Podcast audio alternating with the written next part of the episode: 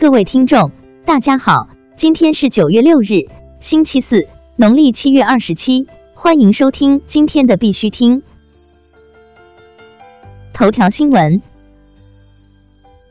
香港区块链初创公司申请发行亚洲首张加密货币 Visa 借记卡。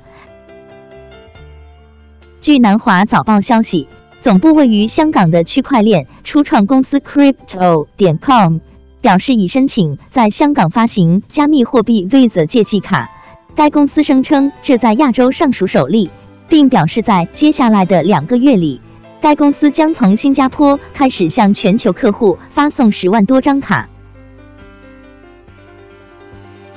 中国信通院发布区块链白皮书，二零一八年。中国信息通信研究院昨日发布消息称，中国信通院与可信区块链推进计划共同组织编写了区块链白皮书，二零一八年正式发布。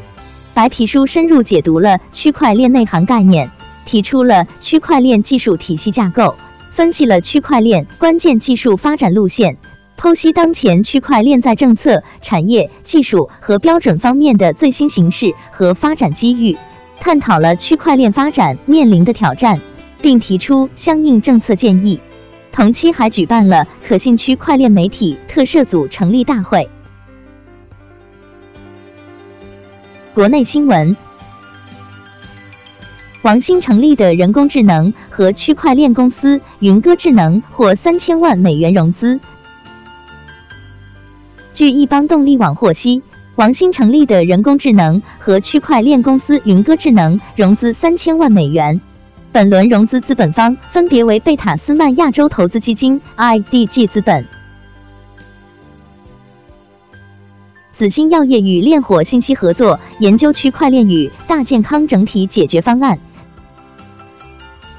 紫鑫药业昨日发布公告称，为共同促进区块链与大健康领域的科学研究。公司与炼火信息签署战略合作框架协议，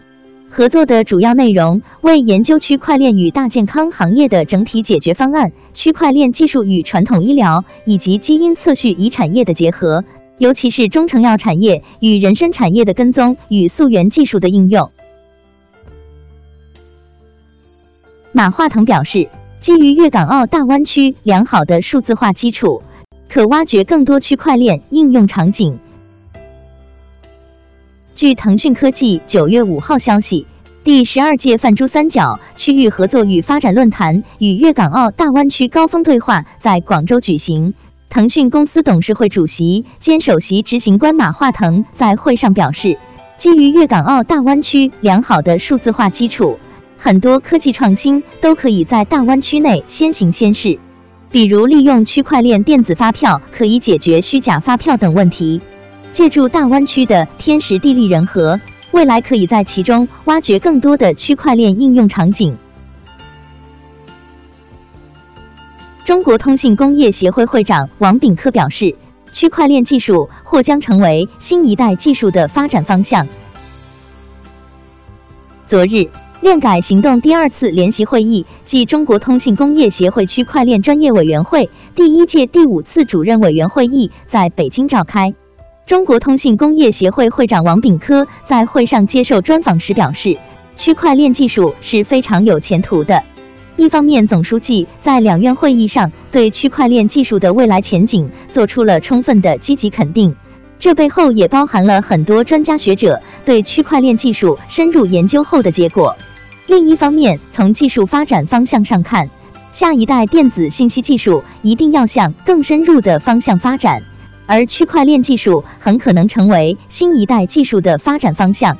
中国通信工业协会组建区块链专委会，是基于对区块链技术及对链改发展前景的认可，希望能够给大家提供一个平台，共建区块链命运共同体，赋能实体经济转型升级。冯国东表示，链改应该从技术角度建立技术监管体制。中国通信工业协会区块链专委会常务主任委员四块科技冯国东在链改第二次联席会议上发言表示，区块链本身是一种技术，建议加入链改的企业和团队继续推进链改脱虚向实，从技术上完善技术监管。不仅在政策监管下推行链改，企业和项目更应该自律。链改更应该从技术角度建立技术监管体制，在政策引导基础上，通过法律来支撑技术监管，在自律自查的基础上，实现链改的核心价值。中国央行数字货币研究所两月内新增八项专利。据国家知识产权局官网显示，六月二十九日至八月十七日，中国央行数字货币研究所新公布八项专利申报，其中四项专利围绕数字货币钱包展开，研究数字货币钱包更换密钥、存币、升级及开通的方法与系统；其他四项专利则分别研究了数字货币明细信息查询、主动转币、扣款及管理的方法与系统。国际新闻：多家投资机构共同投资韩国数字资产流通平台 Bytex。近期，火币生态，blockwater Capital、Future Money、B Seed Partners、DSL Capital、Continual Capital、Plus Capital、Hello Capital 等。多家区块链投资机构和公司共同宣布投资 Bytex 项目。据了解，Bytex 是由中韩硅谷区块链项目联合发起打造的新一代数字资产交易平台。CNBC 主持人表示，币市暴跌或因丝绸之路相关钱包抛售了十万枚 BTC。九月五号消息。CNBC 主持人 Ran Nooner 发布推特称，加密货币市场暴跌，或因丝绸之路相关钱包抛售了十万枚 BTC。福布斯分析师表示，比特币将在十一月达到一万美元。福布斯分析师 Billy Bambrow 表示，相信比特币将在十一月的第一周达到一万美元。我认为有很多理由看好比特币。在我看来，比特币不成功的可能性不到百分之一。此外，他表示还有两个时间点需要注意：一是今年九月底，美国 SEC 预计将对 VanExOLX 比特币 ETF 做出决定，有可能成为全球首支或批准的比特币 ETF；另一个是预计在十一月五日，Bakkt 将推出自己的比特币 ETF。休斯顿劳斯莱斯经销商接受加密货币付款。据 Street 报道，美国休斯顿地区的劳斯莱斯经销商 Post Oak Motors 已与 BitPay 合作，接受顾客使用比特币和比特币现金付购车款。这是首家接受加密货币支付的劳斯莱斯经销商。EOS 登陆日本交易所受阻。